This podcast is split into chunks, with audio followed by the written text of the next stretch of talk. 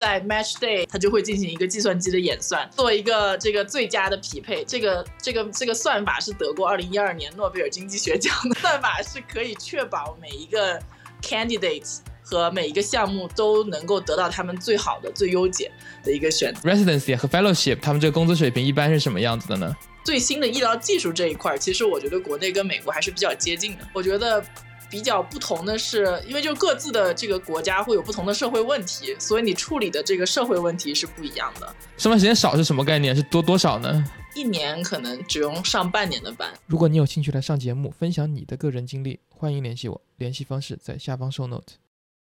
欢迎大家来到这期的林音聊天室。今天我们和燕南讨论一下在美国的行医的经历。大家好，我是燕南。我的背景是我在国内长大，然后我在国内念了医学院。然后医学院毕业之后呢，我是来美国做了几年研究，然后同时呢准备美国的一些职业医师考试的这些内容。之后呢，大概呃是在去年三月份的时候，match 上了美国这边的住院医，然后现在在进行美国住院医的培训。国内读了这个医学院，然后那在美国的话，我之前看各种美剧啊，包括身边一些同学，他们要读一个叫做 medical doctor 的东西，然后这个的话，相当于是国内的这个文凭可以直接拿过来用吗？对，就是在美国这边有一个网站，好像是叫 Word，啊，我忘了，就是世界医学院的一个 list。然后只要就是你的医学院在那个 list 上面，美国就是承认 MD 学位。就中国的，不管是本科、研究生还是博士生，其实在美国这边都算 medical doctor，都是一样。哦，那那你那你相当于拿到了国内的这个医学文凭后，那来美国就可以直接行医吗？因为刚才你提到你做了几年的这个额外的研究，这个是必须的吗？呃，不是，就是唯一必须的 step 是要考完一个美国职业医师考试这么一个内容，然后他会给你发一个美国这边有一个机构叫这个。ECFMG 就是认证外国这个医学学位的一个机构，他给你发一个证书，然后基本上你就可以用拿拿那个证书在美国找工作。只要拿了这个被这个什么世界医生认可的这个学院的一个学位，就可以来美国考这个行医执照了。对对，然后这个行医执照的考的过程是什么样子的？跟跟医学院学的内容是一样的吗？呃。对，就是还是挺相似的。就是我的感觉是，美国这边职业医师考试的难度比国内的职业医师考试难度要大很多。呃，一个主要是一个语言的一个 barrier。第二个呢，他那个问题很喜欢拐拐弯抹角，就比方说国内的问题就是给你一个病例，说这个人得的什么病，那美国他就不会这么问，他给你一个很长很长很长的病例，然后最后告诉你就是说这个人，比如说在未来一年内最可能发生什么事情。就首先你得要诊断这个病人是什么问题，然后你还要了解这个疾病相关的之后的信息，或者说这个疾病相关的原因等等，他会拐弯抹角问这些。所以如果说你不是基础很扎实。不能举一反三的话，那种问题就很痛苦。然后还有就是这个考试对体力和这个精力的要求非常高，因为我们这个考试总共分三个 step 啊，总共是相当于四场考试，然后每场考试都是在八个小时，中间不休息，就是你一整天就在那边考试，然后呃做总共要做三百多道题这样子。那这个是是是几天？大概前前前后后要考？呃，基本上没有人能够连着考完，因为比如说它的有有分 step one、step two 和 step three。Step one 呢，很多人都要 study 大概一到两年的时间，然后才能考这个考试。然后 Step two 呢，呃，也要大概 study 半年到一年多这个时间来 study。然后 Step three 一般就稍微容易一点，时间会稍微短一点。但总的来说，要考完这整一个周期，总共大概也是需要三到五年的时间。所以相当于你是在美国做研究的这段时间，一边做研究，一边把这个这个 Step one to three 都都考完了。呃，我是考完了 one 和 two，就是考完 one 和 two 之后，你就可以拿到那个 certificate，就可以去找工作了。然后 step three 是我现在正在准备，就是你在工作之后可以考。了解了解。然后在美国，比如说现在拿了这个执照之后，开始行医的这个这个职业，这一步一步，因为我之前看了很多美剧，都有很多各种，比如说 residency，然后有 fellowship，然后才是 attending，这个这个这个流程大概是什么样的呢？这个美剧有没有跳过一些流程呢？啊，美剧还是比较这这个方面还是不比较准确的，就是呃，我们都是从我现在在做 residency，residency 里面还分为第一年的 residency 和后面几年的 residency，他们会有不同的名字。比方说，你看那个 Grace Anatomy 的第前面几集，他们那个时候都是 internship，就是我现在在做就是 residency 的第一年，然后之后的长度根据你去做的具体的 residency 的专科而不同，有的可能再做两年 residency 就够了，有的可能要再做五六年这样子。然后一般来说 residency 毕业之后有一个选择，你可以选择做或者不做 fellowship。啊，fellowship 主要的目的就是让你更加 specialize 到某一个专科当中。比方说，如果你做内科的 residence，那么 fellowship 就可以允许你去做，比如说消化内科或者说是心内科啊。但如果说你不做这个 fellowship，那你就只能做一个比较 general 的 medicine doctor，不可以做心内科医生。I see，相当于是一个那个 fellowship，就是在一个回炉深造、选好方向之后，等于说你花了 residence 那些那些年。认清楚自己对哪个方向特别感兴趣，然后再去深造个几年的这样子的。Residency 主要是培养你成为一个合格的一个比较 general 的 doctor，然后 fellow 的话是让你更加 specialize。一般来说会影响到未来的职业发展方向，因为如果你不做 fellowship 的话，你基本上就做不了大学，比如说科研型的教授那种，一般都是 highly specialized。所以如果说有人有比较强的这个学术追求，一般都会去做这个 fellowship。了解。了解，那你刚才也提到了这个这个呃，就是做教授的这个事情，其实挺有意思。因为我之前在哥大的念书的时候，也去哥大医学院看过病嘛，因为相当于就是学校诊所那种类似的。那其实那这个在哪一步开始是可以从一个医生又可以兼职教授的这样子呢？啊，就做完 fellowship 之后。你开始找正式真正的医生工作的时候，你就可以选择你要做一个，比如说是私人诊所的医生，还是说大学医院的医生。一般来说，大学医院的医生都会兼顾这个教职，就会对不一定有就是强制的科研要求，但是很多人会做，比如说 half clinic half 科研这样子。这个还挺有意思的，因为这个在很多行业是是比较少的嘛，对吧？不一样，对，就完全不一样。对，而且从一个病人的角度来说，我还是感觉，哎，那如果能去一个这种所谓的大学医院，感觉还比较好啊，因为他总感觉大学是做研究的这个最前沿嘛，然后呃，所以呢，医生可能也会机会教书育人，教最新的这个知识，然后他会融会贯通才能教人嘛，然后同时他把这些融会贯通的知识又来治我，那不就很很放心吗？这个会有一个在医生上面，比如说私人诊所的医生和大学医院的这种医生，会有一些呃，比如说他们的专长啊，或者他们的能力上的差别会有吗？啊，这个其实挺难说的，因为比方说你要你要看一个小毛小病，我觉得一点影响都没有。然后如果说你要看的是一个罕见的疑难杂症这种类型的。那我相信，其实，在私人诊所也会有非常经验丰富的医生，因为比如说你在大学做久了之后，你就不想搞科研了，我就想赚钱。他其实也是可以跳到那个私人诊所去接着做。但是如果说你想参加那种什么 clinical trial，比方说你这个肿瘤的一个新药治疗，市面上是得不到的，那这种情况下一般都是去大学医院，因为那些教授他们主持的这些 clinical trial 才可以允许你去接受这种最新治疗。I see，I see。那那那对，那你刚才说那个从。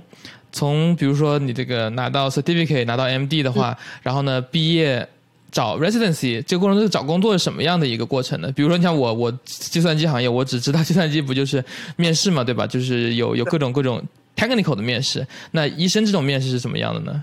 啊，对，这是一个很好的问题，因为医生这个面试跟其他行业也是完全都不一样。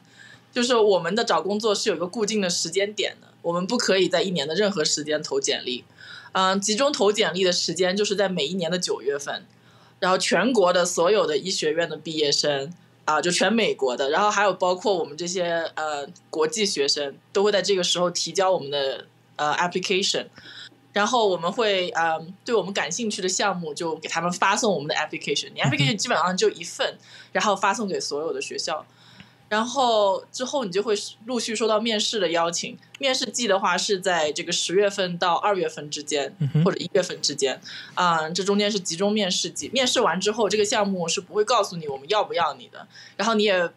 不会告诉这个项目说你要不要去那个住院医项目，而是等到完全面试结束之后，大概在二月初的时候，我们会提交一个 rank list，就是你把你所有面试过的这个医院从。排名第一到排名最后，就从你最想去的到填志愿了，填志愿对，但是你把它全部排上之后提交，然后在同时，另外一方面就是那些医院他们也面试了所有的 candidate，会给 candidate 也排这么一个 rank list，然后在 match day 是三月十几号，三月十七号，在那中间大概提交大概一个月的时间，二月十五号到三月十五号之间，它就会进行一个计算机的演算。做一个这个最佳的匹配。这个这个这个算法是得过二零一二年诺贝尔经济学奖的，就是算法是可以确保每一个 candidate 和每一个项目都能够得到他们最好的、最优解的一个选择。这个是等于说这个项目听起来像是一个 centralized 的东西了，因为所有人都要在这个系统里面，所有的学校啊、医院都要在这个项目里面。基本上有极个别是不参加，但是绝大多数都是参加这个这个系统。然后这相当于像你说这个拿了诺贝尔经济学奖，那相当于这是一个纯计算机的一个，就是没有人为去干预的，不能说比如说走关系啊、后门啊或者什么的。你认识哪个学学院的医生，然后他帮你这个对吧？去改变算法什么的，有有这种情况吗？算法是不能改的，唯一能改的就是说你去走 通过走关系，或者你也不算走关系吧，就是说你跟那个学校关系特别好，他他也喜欢你，他可以把你排的高一点，OK，是唯一的一个改变。就他把你的 rank 调高一点，然后你把你对他的 rank 也调高一点，所以就可以让系统把你们两个更快的配对。对对对，otherwise 的话就是完全是机械的 算法。对，这个还挺有意思的，我感觉对在现代里面，我感觉这个好好好好好久没有听过这种纯机器的这种配对了。对对对，很少很少。我觉得可能是因为它这个大概是在一九五十年代还是六十年代的时候才就开始了的，这个这个机械的这个 match 算法。那相当于是计计算机刚开始就有，因为就是二战那会儿才开始有计算机的嘛，就是阿兰图灵那会儿才发明嘛。对，我不知道那时候是不是手算的，但是 算是揉这个 match 系统大概就是从那个时候就已经有了。有意思，有意思。那好，那你刚才说完了，比如三月十七号这个有一个这个 matching day，matching day 完了之后，那就相当于你还有的选吗？还是说就告诉你，哎，你就去这家医院，没得选了？没得选啊，那你就就就去或者不去？你不能不去，只能去。或者说你你 technically 可以不去，但是未来三年内你都不能够参加这个 match 了，相当于你违对，这是一个比较强制的愿赌服输了，就你进了这系统必须得遵守。你要不要想去的地方，你就不要排，你可以不排。哦，对，你就不把加在自己的那个 rank list 就可以了。可以不排。有点意思，有意思。好，然后那你现在进入了这个 residency 之后，像你说的有有两个阶段嘛？那第一个阶段是你说的这种 internship 的阶段，然后从 internship 到到第第二阶段之后有没有审核呢？或者说还是一切都是基本上都大家都可以通过呢？呃，应该说是基本上都可以通过，但是也确实是有一些审核。比方说我们我这边的情况是我第一年的 intern year 是做的是内科培训，在某个机构，在某个医院，然后第二年开始我要去做的是放射科培训，其他其实是在另外一个医院。那他的要求在你开始第二年之前，你要把这个 step three 给考完，然后比如说要完成第一年的培训。如果你第一年表现特别差，被项目开除了，那你肯定也进不去第二年，或者说你考试没通过也不行。所以还是有一点这个，有一点点这个，但绝大多数人都可以通过，基本没什么。对，好，然后那你在这个 residency 一般是多少年呢？呃，对，比如说像一般的内科的 residency 是三年总共，然后像放射科的话总共是五年，然后外科其实我也没有具体去了解，但是也是经常到五到七年，就是非常长外科的这个原因。了解。然后那做完这个之后去找 attending 的这种工作的话，那又是一个什么样的过程呢？呃，对，这个我就还没有经历了，但是，呃，据说待遇就非常好，就会包机票啊、包食宿啊这样子。然后 我们这个阶段面试就是就很少会包包括这些旅差旅费用，然后感觉更多的就更会更像大学教职面试吧。如果去的是大学医院的，但如果说去的是 private 这个这种医院的话，我没有经历过，我不是特别的确定到底是什么样子。对。对，那你有想过之后你想走哪条路吗？或者说你只要首先说你想要从事哪个医医疗的方向吗？呃，我想做放射科，想做神经放射科，就是看脑子的这些图片啊什么的。哎，这这很有很有意思。之前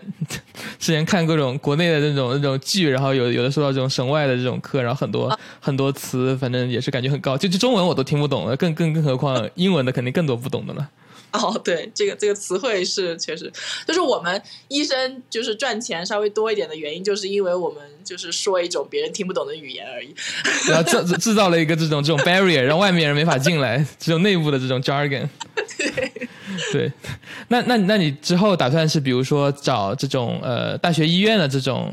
放射科，还是说去私人的诊所呢？嗯，我觉得我还在考虑，但是因为我之前做了很多科研工作嘛，所以总的来说，我还是倾向于找大学的这个方面，你可以继续做一些这个科研工作。但私人诊所的话，可能基本上就是一个 job 那种感觉，就可能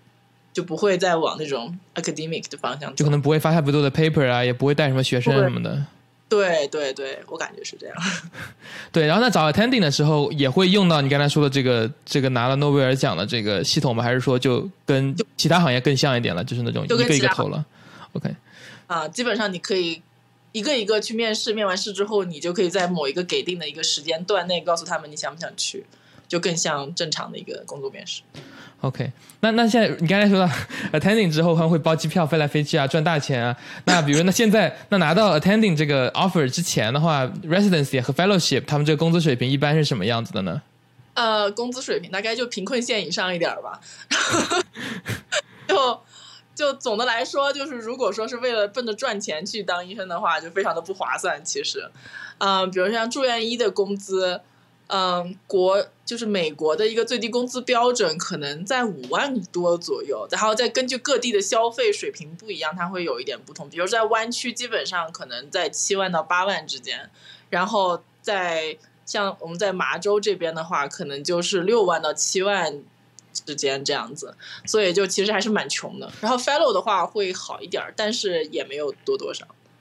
对，其实听起来就像是 residency，我跟这个比喻不知道恰不恰当了。就是 residency 更像是个 PhD 拿的这个低保，然后 fellowship 像是个博后，然后最终去了这个 attending 才是真的找了一份 real job 才能够就是对能够能够过上比较小康的生活。对对对，我感觉差不多是这样，只不过是跟 postdoc 系统稍微有点不一样的是，我们有比较确定的年限，就我们知道有一个 end day，我一定可以毕业。对对对，不会被什么老板卡着不让毕业什么的。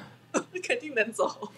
对，哎，对了，那你就说这个这个毕业这个年限，就比如说你刚才说到这个放射科可能要五到七年，那那这个结束的时间点，就比如说你合同到了你就走了，还是说呃也是有一定的 milestone，说你必须要完成这些东西，这个这个 residency 的医院才会给你一个这种结业证明或者什么的？对，是有 milestone 的，就是我们这些所有的。Residency 的 program 就是医院，它其实它有这些 residency program，它每年固定招一些人，但它其实统一的管筹是有一个叫 ACGME 的一个 institution，就管管辖全美的这些住院医 program。如果他们认定，他们有很多，比如比如说对于项目的要求，也会有对这个 candidate 毕业的要求。比如说我们要求在呃指定的时间里面完成。多少周的某些方面的 rotation 啊，然后比方说最后的评价要给通过啊，诸如此类这种要求。嗯，有有些人会有延毕的情况，比如说他们中间就是家里面有事啊，要 leave of absence，你 miss 掉了这些 rotation 的时间，就要在后面补回来。有些人可能会多做几个月或者半年的时间，但补完之后你就可以走。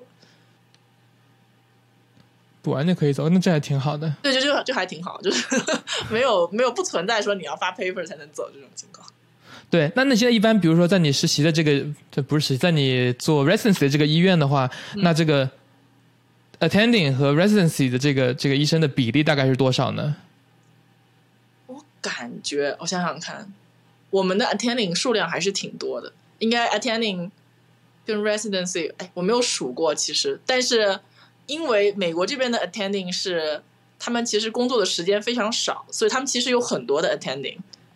然后呃，residency 的数量相对比较固定。我们大概总共三年，我现在在内科的这个第一年，所以我只知道内科的一个数据。啊，三年总共是大概一百一十到一百二十个人左右。啊，但是 attending 的数量肯定是超过这个数目。OK，所以说相当于你们所谓的导师或者说带你们的人数量是超过你们学生的数量的。是的，是的，因为他们上班时间非常少的，他们就是要轮着来上班嘛。上班时间少是什么概念？是多多少呢？啊，一年可能只用上半年的班。OK，就相当于每周只用上两三天的班就可以了。对他们大概是一个月就上两周的班，一个月是。另外两周他们干嘛去呢？想干啥干啥。那跟那这个在美剧里面看到的不一样，在美剧里面看到的 attending 也都天天来上班，也很忙啊。呃，不是这样子的，就比方说，呃，举个例子吧，我现在经常呃 work 的 attending 是，他们是不做 fellowship 就就毕业成为 attending 的 doctor，那他们就是在 general medicine，就是我们就是 care 就比较不是非常 specialized 的病人那样子。那这种医生的话，他是一年大概就只工作半年左右，然后还有一些非常 specialized 的 doctor，就比方说是那种。啊，美剧里面你看到的那些 attending doctor 这种的话，其实工作时间更少，他可能一年就工作两三个月就没了。就其实就那种上台做手术那种，反而可能更闲，是吗？呃，外科，哎，其实我不太清楚外科的情况是怎么样，因为我没有在外科，因为我觉得他们可能赚钱。取决于他们赚钱的模式是哪一种。如果他们要赚钱，通过做手术赚钱，那他们可能会平时会接一些这个呃做手术的工作。因为我们接触到的基本都是 inpatient，就是住院病人的一个情况。但住院病人的 attending 基本上就是来两周，一到两周之后就换人了。然后下次你再见到他，可能就是三四个月以后，可能他他再来一到两周，大概就是这么一个 frequency。然后，但是有一些呃老师他们是有门诊的，比如一天一一周要做个一到两天门诊这样子。这个有点意思，对对，这个我也发现了。有时候我去，比如说去那个保险公司网站上面找医生的时候，发现同一个医生他在不同的医院或者诊所，他周一的这个，周二的那个，周三的那个，这个在医生里面也是很常见的吗？对对对，在美国还是挺常见。相当于他不是有一个 single employer，他可以开个自己诊所，再同时被大学啊、私人诊所 employee，这也都可以的。对我感觉是这样子的。我感觉这种在内科的情况稍微少一点，但是如果说你要做一些手术操作科室啊，或者皮肤科这种，可能更常见一点。有意思，有意思。对，那你现在相当于你是一个非常有独特背景的嘛？因为你在国内受了这个医学的基础教育，然后又来美国做了这种实战的操作。那你觉得这个中美医疗在你的体验过程中有什么样的一些区别或者相同点呢？就感觉就是从医疗的知识或者说是。嗯，最新的医疗技术这一块，其实我觉得国内跟美国还是比较接近的，就总体的这个感受。然后我觉得比较不同的是，因为就各自的这个国家会有不同的社会问题，所以你处理的这个社会问题是不一样的。啊，然后另外一方面就是对住院医这个培训的这个体系也有点不一样，因为毕竟美国这个住院医培训体系已经很多年了，然后中国的这个规培体系才刚刚开始，然后很多时候也是为了想达到这个美国的这个呃这个体系在慢慢的一个演变过程，所以说当中还有很多不成熟的地方。然后另外就是医学生的教育方面。还有好多个点可以谈。医学生的教育方面，我因为我当时来美国作为医学生也轮转过，所以当时也有一些体会吧。就是医学生教育方面也也是稍微会有一些不一样，但总体 overall 的我感觉就是美国的这个医疗更加的这个全面一些，就是我们叫 holistic care，就是考虑的可能身心结合这方面多一点。当然也是因为美国的这个医疗资源比较丰富，时间上也相对比较充足的这个缘故。对。对，刚才我们可以可以每一点都可以聊的稍微深一点。比如刚才提到一点，就是中国、美国因为国情不同嘛，所以它很多医疗面对的这个社会问题是不一样的。对。那比如说中国和美国的，对于一线医生的话，他是什么样的不同的问题呢？嗯，比方说中国的这个。呃，因为我没有在中国当过医生，所以说很多时候是我在医住院这个当实习医生期间的这个观察，还有是之后听到的一些这个同学之间的聊天。就是中国这边的话呢，可能目前来说受政策受限比较多。就比方说你在门诊开药或者住院开药，医保会有一些上额的这个，你能够用多少钱，它有一个上额的一个限定。所以可能在你这个开药的时候，很多时候你要考虑是这个金钱方面的这个问题。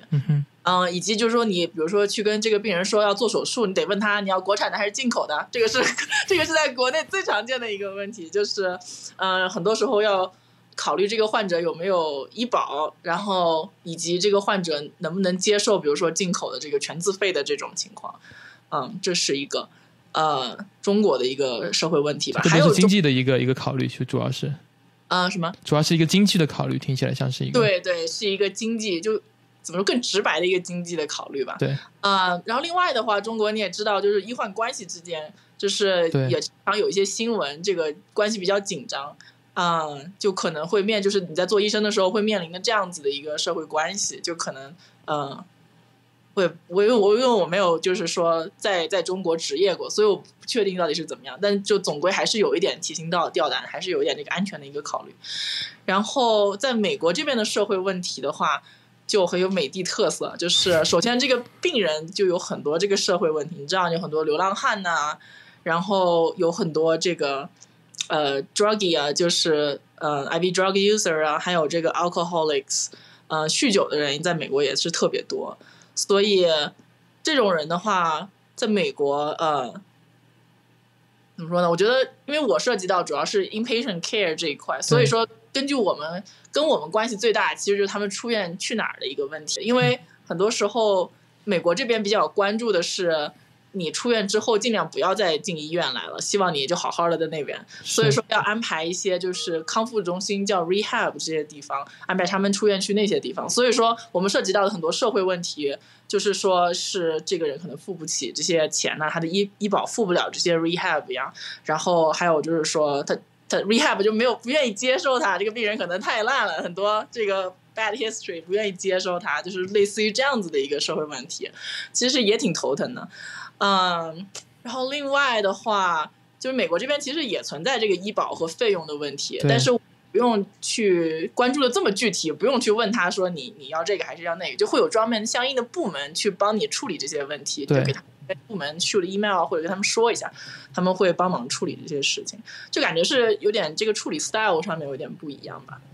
对，那你刚才提到这个，在中国有一些医患关系的担心嘛，在美国的话会有这样子的 concern，我就或者说，在美国至少我去看医生的时候，我并不觉得我对医生本人会有什么。在国内看医生，我也对医生没有什么特别的看法。但为什么国内会有这样子的医患关系比较紧张？明明医生不是一直在帮患者去解决解决问题吗？嗯。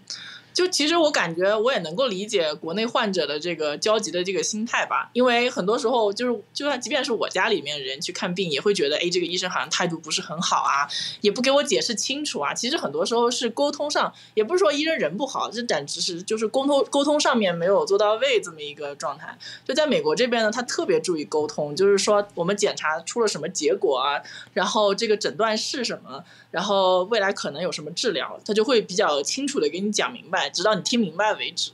就是，嗯，我觉得这一步其实，嗯，是国内就是因为那个快节奏的一个诊疗，可能会相对比较缺失的一个部分吧。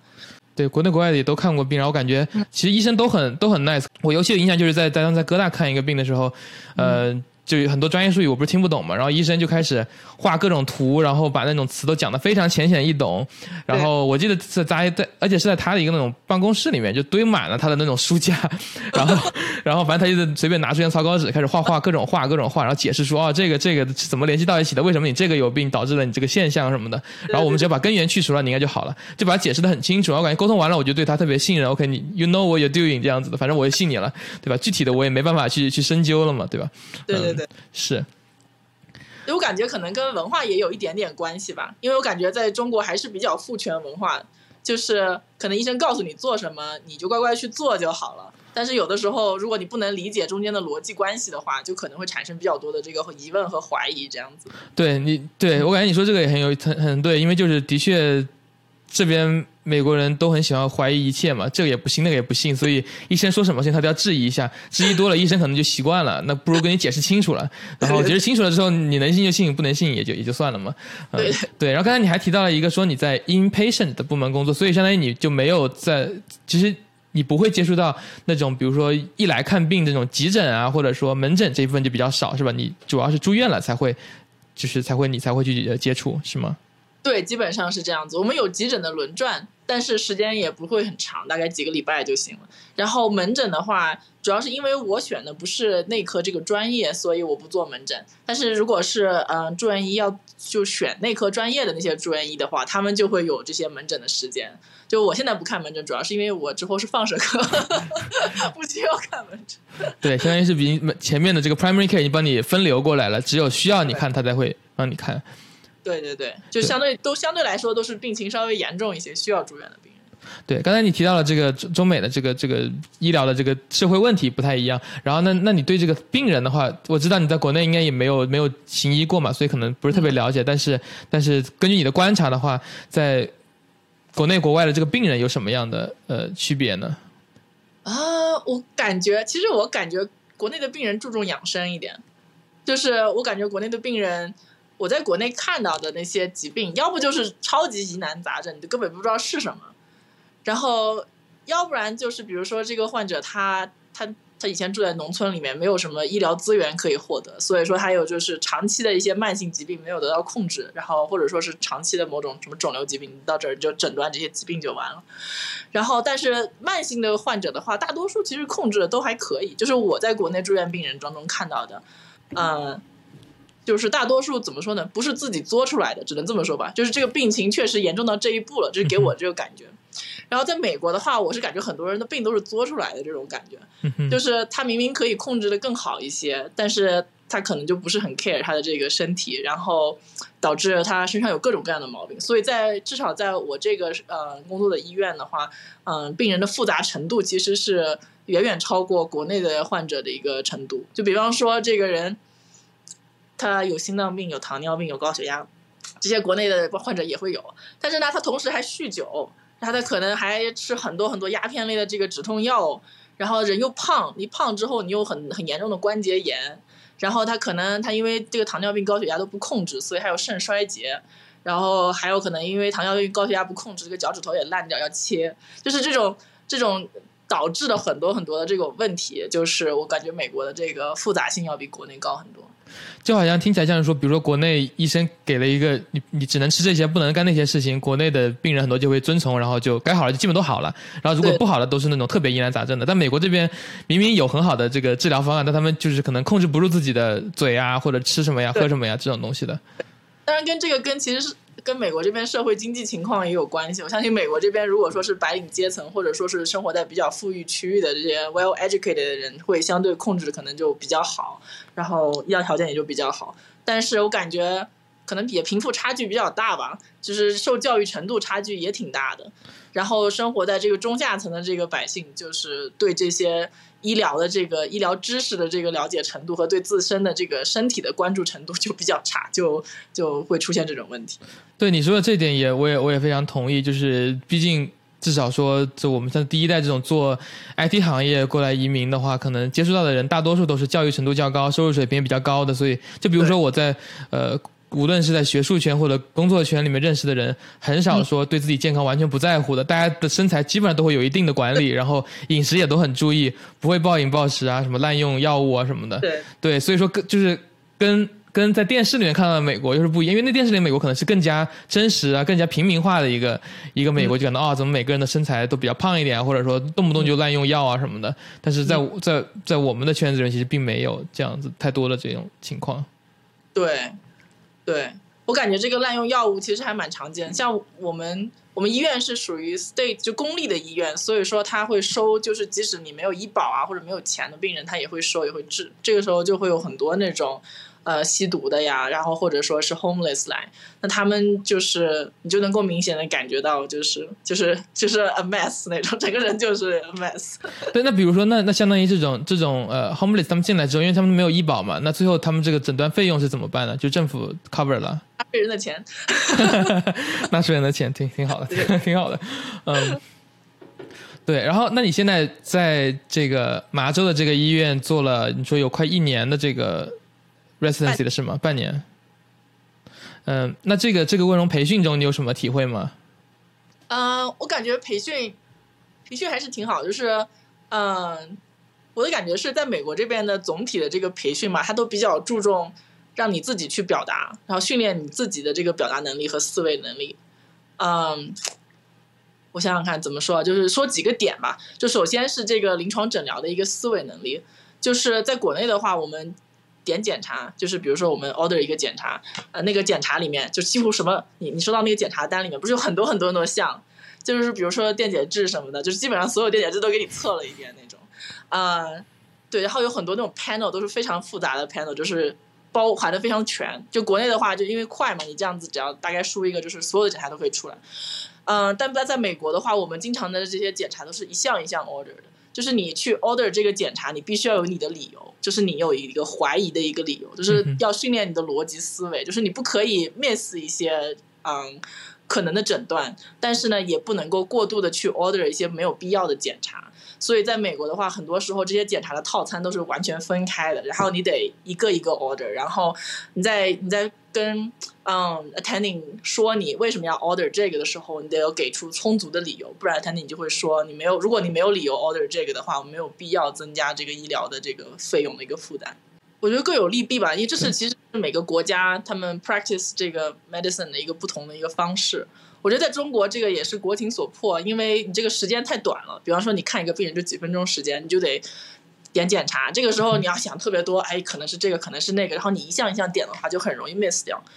然后这种情况下，你如果点的就是稍微多一点，就就可以 cover 尽可能 cover 就是所有的就是危险的情况，比方说。然后另外一方面，中国这些检查也便宜，就是人工很便宜嘛，在中国，你这个机器一跑，那个实验室检查的人估计也没拿到多少钱，对，所以就不存在这个说你多点一点检查会给患者造成很大的这个医疗负担这个问题。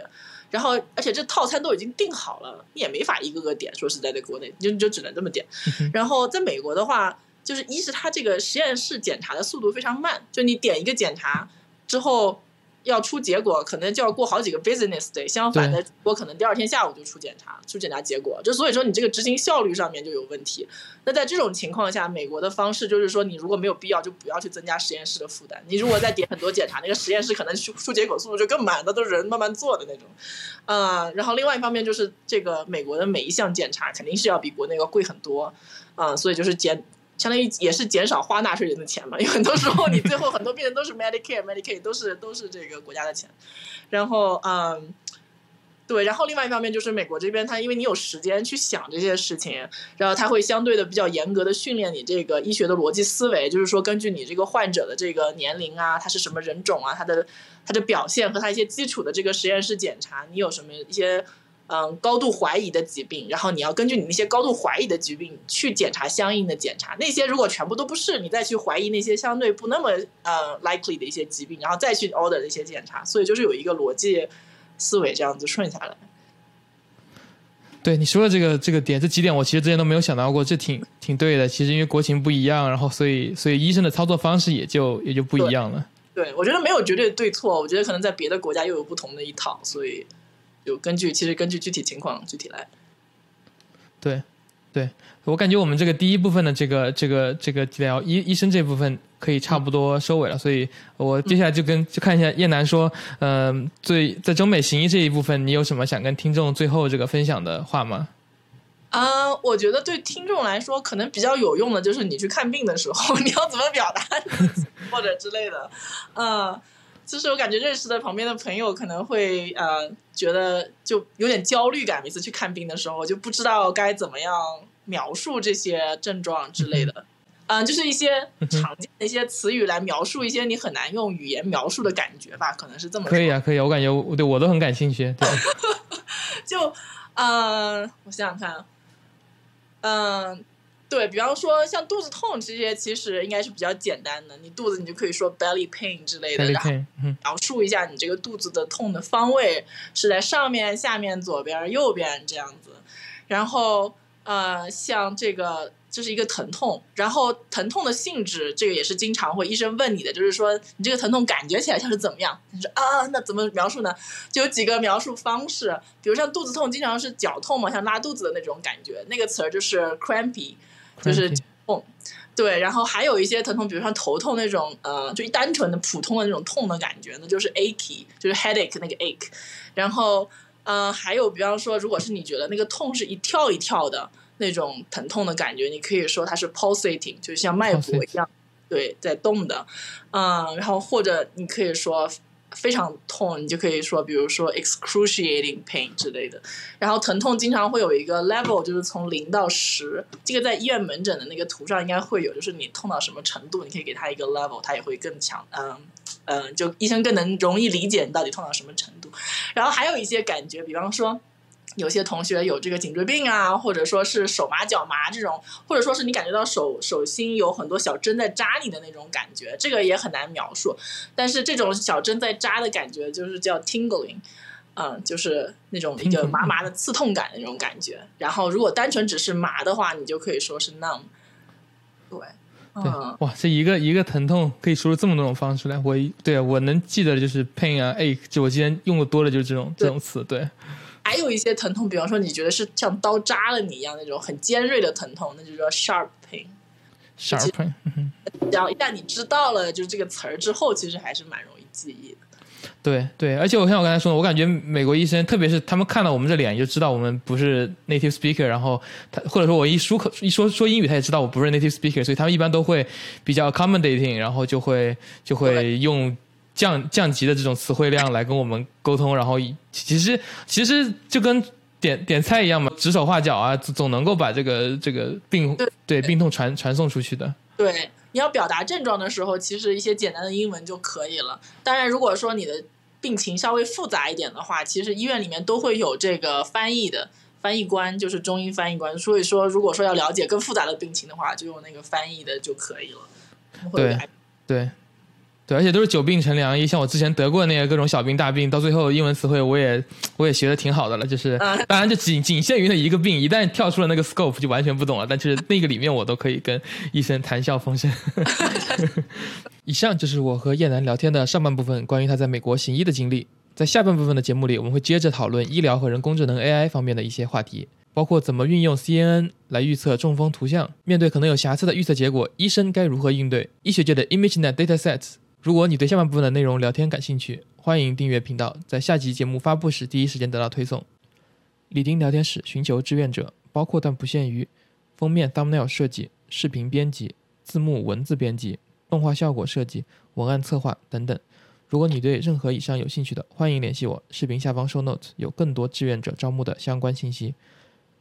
李丁聊天室播客节目在各大视频平台和播客平台皆有发布，包括 YouTube、哔哩哔哩、Apple Podcast、小宇宙、Overcast 等等。欢迎点赞、评论、分享、订阅。官网李丁泽宇点 com 还有更多内容。我们下期再见。